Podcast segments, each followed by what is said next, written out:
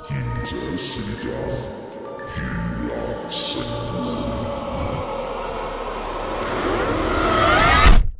歡迎大家收聽賢者時間，繼續我哋嘅特別策劃盂蘭盆節，我哋都會繼續同大家分享翻我哋身邊或者聽到嘅靈異故事。如果你有類似嘅事件，都可以即刻加入我哋嘅公眾微信號賢者時間粵語節目，同我哋幾位主持人分享翻你哋所經歷到一啲科學解釋唔到嘅懸疑事件。點啊，兩位啊？冇啊！嗯自從錄完上集都屋企都冇乜冇乜異樣啦，都係 咁樣。不過我忙咗咯，忙我都忙係。啊，冇禮拜唔知點解。會唔會喂係係會唔會係老友記幫主你啊？？講完老友記之後，我生意好咗。哦因為聽人講話呢啲嘢係係啊係會係會咩啊嘛？會會有啊幫助㗎養咩嘛會有幫助㗎。養呢啲會好㗎嘛，啊但係我我我呢個呢個星期使嘅錢係我上半年嘅總和咁滯。 咁你開個狂暴未 啊？受傷係會加增加，不過你攻擊你又加咗啊嘛， 咁我覺得都係保持翻之前咁樣算，我覺得好傷啊！而家係嘛？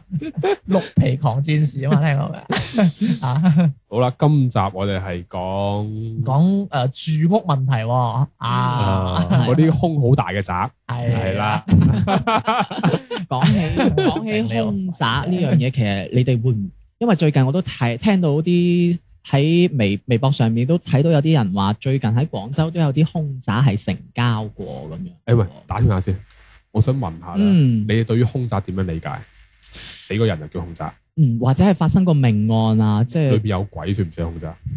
佢係本身嗰笪地形成定還是嗯係咁而家啲地都係高樓大廈嚟㗎啦，我真係覺得佢好認真。一一樓有 鬼啊，廿二樓有鬼㗎啦。佢認為空宅就係 空宅，係啦，真係傻，你 真係。提出問題，我回答問題 。啫嘛即係你唔好咁認真啦，咁認真啊佢嘅套路 啊，係咪我不嬲都好認真嘅。嗯誒，如果要認真啲答嘅話，死人咯。啊，你條友啊，真係我答啊，我啊，你你你講完先，sorry。我講完啊，你講。你你嬲我咗唔咩？，係啊，我憂嘅點係你，我頭先講你又話 我唔好認真，你而家你啊認真啲答咁啊。我係我係捉準一切機會嚟 diss 你啊嘛，你都知啊。啊我我仰慕你靚，唔係我啊，係啊係啊，我你憎你養我靚仔，我冇憎錯你靚對啊仔，我妒忌你靚仔，我呢你嘅啲嘢係人都知噶啦。誒，千華話過咧，楊千華嘅潛意識當中嘅衝口而出咧，就係你嘅真實表現嚟嘅。我係識鄭雨玲玲嘅啫。唔係因為咧，係嗱，我點樣問你哋呢個問題咧？因為你知其實有時候空宅嘅定義其實好廣。嗯嗯，嗱，啱啱我哋開節目之前，我同阿天咧討論過空嗯係宅，即係譬如話裏邊病死人嘅又叫空宅，裏邊自殺又叫空宅啦，嗯係咪先？咁自然老死應該唔算係空宅啦，係咪先？嗯，但係我哋國家嘅產權咁短，依家應該好少人自然會死。係好好少人自然老死。如果自然老死唔算咧，咁但係自然老死你屋企冇人收，佢喺裏邊湊幾日嗰啲算唔算咧？自然臭宅咯，呢啲誒、其實會唔會誒意嘅意思係咪就係裏總之裏邊係輕過嘅，啊係咯，就咁唔但係係即係冇離開過嗰個空嗰個空間嘅，所以就但係阿司徒師傅咧，有人話自然老死唔算喎，我知啊，但係啊史黎阿史黎芬，哦唔係，sorry，詹姆斯史黎即芬， 係分金啊嘛。史 黎你 芬你唔好讀錯啲聽眾名，唔好意思 咯，史黎芬我我意思係自然老死係指咧，嗯，佢死咗之後，但係冇人幫佢執啊，佢裏邊爛咗嗰啲啊，所以我就話係咪就係、誒、你嘅意思就係喺嗰個空間裏邊仲喺裏邊咁樣就但係叫做嗯係有一空種宅有咯一，種空宅好奇怪，即係譬如話誒，我屋企住九誒，譬如你佢死者屋企住九樓啊。嗯我屋企住一樓啊，嗯佢九樓嘣一聲跳落嚟，跳到落我屋企門口死，我屋企都算空宅。即係九零一跳嚇咁咗嘅跳咩咗一零一咁樣，啊呢、個我真係第一次聽佢喎，睇下揼落去邊度啦。譬如如果哦你咁㗎揼咗落你屋企陽台裏邊咧，係。咁你都算係啦。哇！唉，咁啊真係我好，咁啊嗰真係好唔好彩喎。仲有你頭先話司徒司徒師傅講咩話司徒？師傅就講呢樣嘢啦，佢就話無論係佢跳嗰度嚇同佢揼落嚟嗰度，如果揼落嚟嗰度係一般我屋企住嘅咧，你其實嗰度都算係空哦宅。話明你講嘅喎，你唔記得咗 咩？我講司徒明啊嘛，哦哦，佢真係咁講我嘅，喺怪 X 節目入邊講過嘅。係佢以前有有解釋過嘅，即係譬如話，因為有人問過佢，咁譬如可能因嗯我為真可能我係哋第一次呢聽邊會喎。少啲，嗯，但係即係可能香港或者嗰邊佢哋有有時候會有啲漂蓬啊，一揼嗰啲漂蓬度嗰啲咧， OK，係啦，或者係可能佢哋一樓都住人嘅，嗯可能一樓門口啱好就係我屋企嗰個花園仔花園仔咁樣，即係總之嗨到你嗰個空間嘅，你嗰度就成為佢嘅空宅啦而。且退唔一步係嚟講，嗨過，唔係唔係，佢意思係屍體嘅嗰個地方，即係總之有人死及到過你就係你嗰個位置啦，就總之就叫空宅同啦。埋咧誒佢都講過嘅，打個比方啊，九零一跳去一零一，係啦，咁就創造一零一啦，係嘛？因為佢佢有一個理論嘅，佢就話，譬如話如果你係七十歲命咁計啦，嗯你係你喺三十歲嗰日死咗啊，你喺三十歲嗰日跳樓死咗咧。嗯，你要係喺陽間咧耗盡剩低嗰四十年嘅，哦，呢個我都有聽過，而你每一日都要做翻你死之前嗰件事。重複嗰個動作啊嘛。咁佢喺佢屋佢屋企跳落你屋企度，佢日日咁樣跳啊！係啊，誒呢個我都有聽過啊。 佢跳四廿年喎，即係總之，你就係要不停咁重複你當時候最尾嗰一次嘅動作咁樣咯。我覺得你都聽都過幾慘喎。你咩都聽過嘅，咁我有睇嗰個節目啊嘛咪，先？重複死之前嘅動作。係冇錯。咁如果我加班加死咪撲街，啊係啊，咁咪日日要翻 工，係好慘啊！係 啊，啊，冇加班加死啊，大佬 誒啊！你呢個又冇即係咁講，加班猝死嗰啲喎。嗱？你呢個師傅又冇講過，淨係聽講話係跳樓咁樣，你就即係咁咯喺個位置。玩係嘛？嗯我要加班加死自己，係嘛？ 日日就喺度加班， 係咪？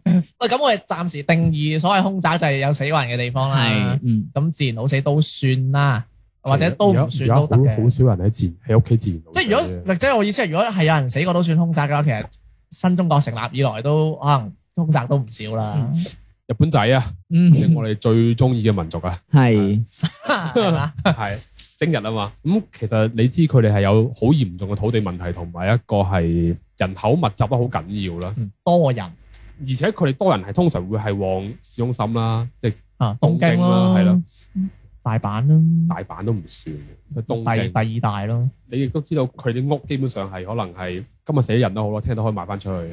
嗯，咁啊有見及此咧，一個呢、個日本仔個名點讀啊？加藤。喂佢哇哇佢張相嚇嚇其實佢親個我啦樣，都幾恐怖， 佢佢樣都幾恐怖。呢個大島生啦，大島學 啊，唉就就叫大島生啦。大島生佢咧就幫，好似阿都啊，哎呀係有啲喎，係咪？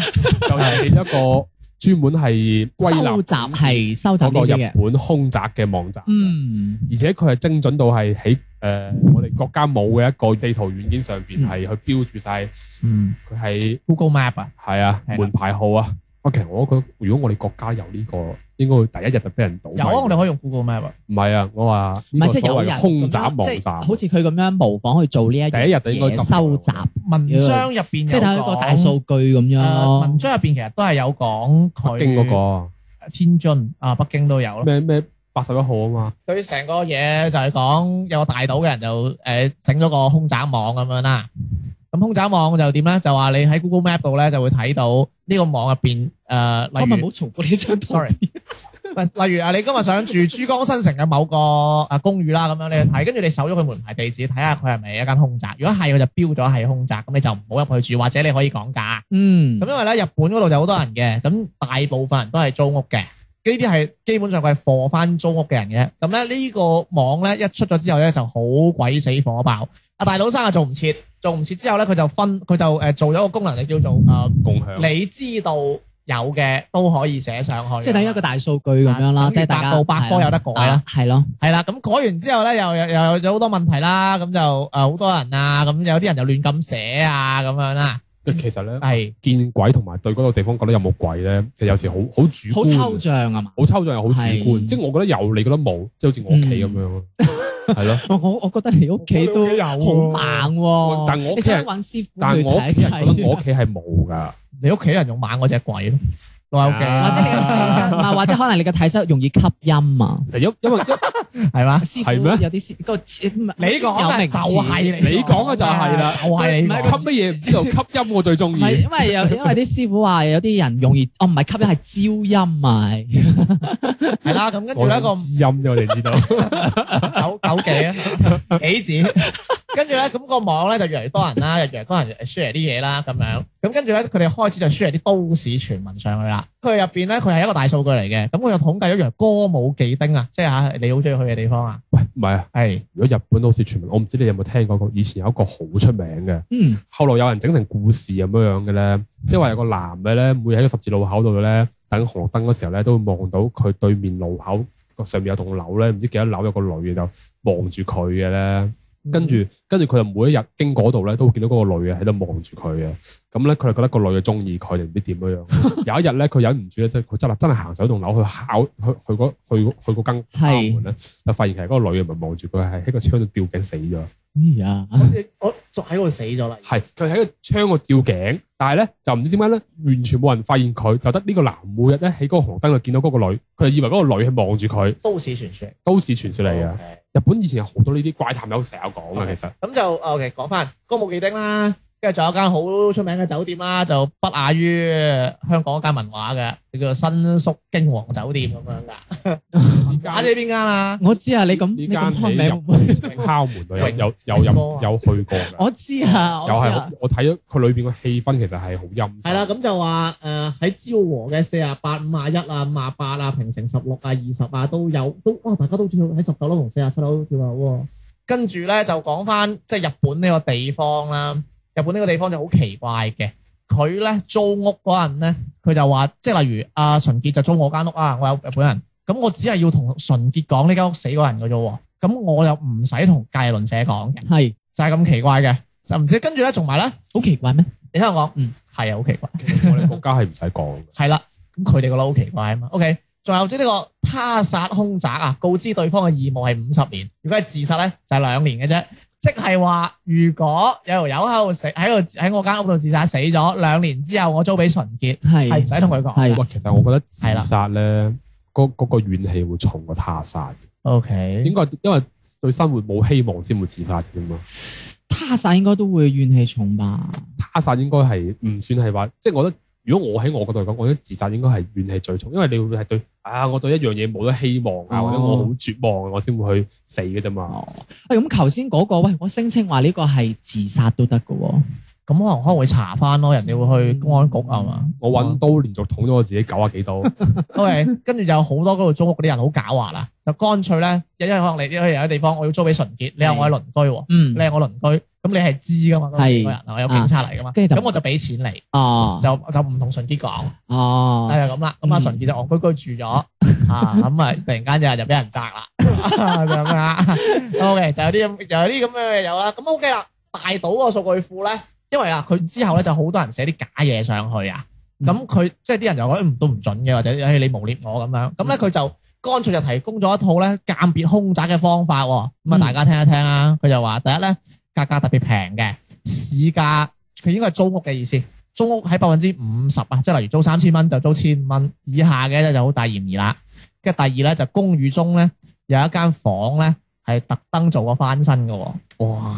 其實做底藏屍啊啲你呢度咧，我睇下啊啦，二三四條咧喺我哋國內係行唔通，係嘛？因為按我哋國人嘅呢一個素質啦，啊你租完俾人之後咧，你唔翻身係唔得嘅。哦，有確實係喎，點都游下灰水嘅。啊！我我屋企以前租過俾人哋啊，佢住一年之後啊，哇！佢話佢好好愛惜嗰間屋咧，邋遢到不得了。唔係佢咁講嘅，公寓中有一間房特意做過翻新佢。度話係係啦，有局間部房局部哦，冇你當係啦咁啊！因為第三係房屋被頻繁出租，其實我又覺得假嘅，因我都話二三四係喺國內行。係啦，為公寓在一年內更換個名，即係嗰種咧，呢個例都如好咩普通友愛啫公寓啊，咩嘟嘟公寓冇啊！啊我我哋最近呢幾個月，我哋好多樓盤都俾人改名啦，嗯嗯，啊係咯。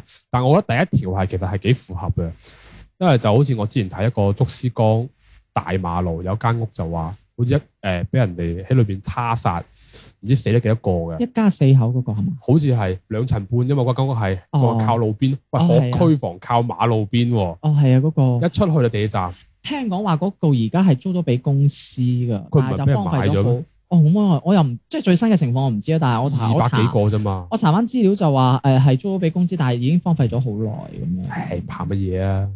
O K 啦，嗯咁跟住咧，嗰間屋就話啦，咁咧即便係咁樣咧，日本咧仲有好多公司咧都係打，即係咧佢照係空襲都照照咁打出嚟，嗯，就話俾你知哦，六千 yen 殺人，兩萬七千 yen 自殺， 即係明碼標價四啦，萬三千 yen 病死，即係明嗱碼。病死都會空襲我同你講， 病病死係最唔值即係即係錢佢哋係咁緊要嘅，係啦，即係特等於依家我哋去中介所上租屋，誒哎先生你行我啦今日，千五蚊病死， 七嚿水自殺，即係等於三百蚊，琴日俾人啱啱冧嘅，係血都未洗乾淨。係啊即係等於分門別類就，係啦然之後再標價啦。嗯即係喺誒就從來都唔缺租客喎。嗯，咁佢最尾呢、個，即係我睇完呢個文章，其實都好有好多感觸嘅。咁佢就話其中最恨咧，就係、有一個一度轟動日本嘅有間狗屍命案嘅公公寓啊，兇手兩個月連續殺咗九個人，俾人拉咗，跟住咧就租得好平啦。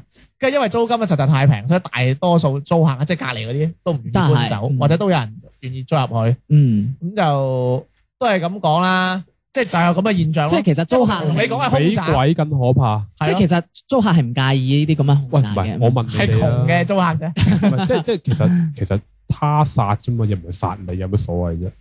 我我可能我自己個人本人會對呢樣嘢係冇乜冇乜所謂嘅，我會係但係始終佢都有個怨念喺裏邊啊嘛。窮都唔驚啦，仲驚鬼啊！咁啊誒係，呃佢咁樣嘅，佢當時咧係有個有個講法就係話咧，誒嗰啲連環殺人兇手咧，佢見到佢喺一個地方作完案之後咧，誒、嗯，跟住即係警方係查唔出噶嘛，咁有冇人啊？咁我會去同一個地方再做多一次。除咗佢話係一個兇宅之外，嗯 亦，都有一種危險，就係話呢個人會重新嚟嗰度再犯多一次案咁樣。哦，呢個係根據翻心理犯罪心理學上邊去解釋翻誒啦。唔係我未學過，佢咁講。誒，其實唔係啊，兇手咧好多時候兇手選擇作案咧，都係會係揀翻啲佢比較熟悉嘅地方啊，例如可能例如你屋佢企陽台啊。 係啦，敲門嗰度系嘛？OK，咁诶嘢就講到咁多先啦。咁幾位其實成篇文章雖然係講一個空宅網，咁其實佢都係想帶出一個就係話，哦，其實啲窮人都唔 care，其實就係嘛冇屋住會慘好多，慘過俾人嚇死係等啊嘛 陣？先。唔係同埋我本身其實即係我見過鬼啦，所以我唔係好驚，同 埋。佢點話點好 啦，我唔敢打，你我唔敢鬧你見過佢咩嘅。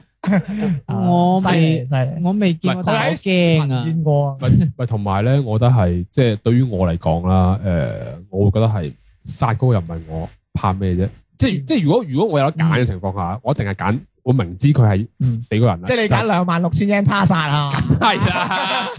喂，四萬三同兩萬六差好多啊咁啊噶，係啊，都都幾間都幾餐嘅，差成隻初音啊！啊！可能我會都係比較罩忌，即係我都係比較老人家嗰啲睇法，都係好罩忌呢樣嘢。即係始終你都係唔唔吉利啊，或者係乜嘢嘢，你哋始終嗰笪發生過呢一啲，無論係他殺好、自殺好，都係有一啲磁場性上面其實都係有改變嘅。咁所以我自己就算真係窮，我都可能唔揀呢一啊啲。小嗯瞓街啦即係小你會小明講嘢真係好係好同佢年紀好符 合啊，即係點啊？即係係係偏老人家 啲啊，誒咁樣嘅，係我誒十，八歲嘅咋老人家，你講晒佢啦，十八 歲誒講啦嘛，發猛整啦有人。你十八咪佢十六咯，我十 有人哎發二。猛整你你十二啊，你冇未 生，直情係啦你唔係話成日都細我兩年嘅 咩？係啊係嗱啊，咁係咯你，咪十六咯，我咪死咯。憑乜嘢啊？十六歲通唔可以去通宵啊？去網吧，十八歲先得啊！OK，講翻我嘅話，我我都會罩忌嘅。你唔係唔信咩？唔信會罩幾咯？唔係，我好奇怪喎、呃其實空宅會講入邊係有嗰啲嘢啦，同埋風水啊，風水其實都會同呢啲會楞到嘅。即係例如話，即係其實風水大概意思就係話啊，風水好靚，你誒成、家人喺嗰度住，嗯，跟住風水好得，跟住又會得到誒、呃所謂嗰啲誒誒好嘅運氣啊，或者點樣啦，嗯庇蔭係講先人嘅，我都諗到呢個嗰啲詞㗎啦，係福音，啊，任啦，總之就啊加任咯，按照誒科學少少就話嗰個磁場問題咯。係啦係啦。如果唔係而家啲樓嗰啲咩東南向、南向都會咁貴啦。我啊中意向西啦。一路向西係唔咪？係可以晒衫啊，唔係 好㗎，你好多好多西斜屋都好好賣嘅，啊係主主要係主要係平大啊，主要係平。都話窮比鬼可怕。 O K O K，哦，其實我都其實我都係最尾拜翻，即係關於空唔空宅呢啲咧，嗯我覺得喺即係廣州呢個地方咧，有屋住真係好好 嘅，啊真唔係單止喺廣州咧，其實有地方係啊都好貴㗎啦，冇人係地啊，啊，好過瞓街啦。咁如果你真係同我講我真係窮到咩咁，你話你我住唔住空宅啊咁樣，我我老虎蟹都住啦，大佬啊！大家開心 咯，開 party 咯，嗯係咪先？同埋呢個社會可能呃可能有少少扭曲啊，即係可能真係有時如果窮都係可怕過即係老友記咁樣，嗯真係會你話錢呢樣嘢究竟係真係一個幾咁，重要啊，即係社會主義好即係，本身佢唔係重要嘅嘢啊嘛，係咪紙啫嘛？誒不過依家啲人又覺得佢好重要，即係寧願撞鬼都乜嘢係咪？所以好有趣。咁 OK 啦，今日就到呢度啦。为人物观冇閉翳，開心鬼，開心鬼，天天擔憂冇人制，我唔制，我唔制，時時扮懵詐詐地，開心鬼，開心鬼，開開心心最盞鬼，開心鬼，灼灼的光陰轉眼就會消逝，有幾多青春美麗，開心鬼，總之乜鬼都睇怕就冇所謂，要切記，幾低都開心到底。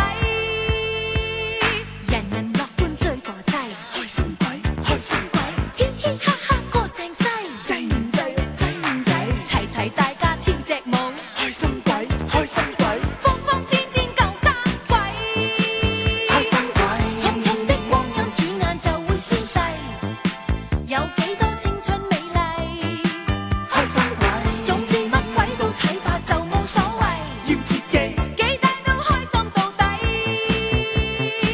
悲觀你一生有許多寂寞，天天擔憂冇乜謂。開心你一生過得好快樂，為人實際切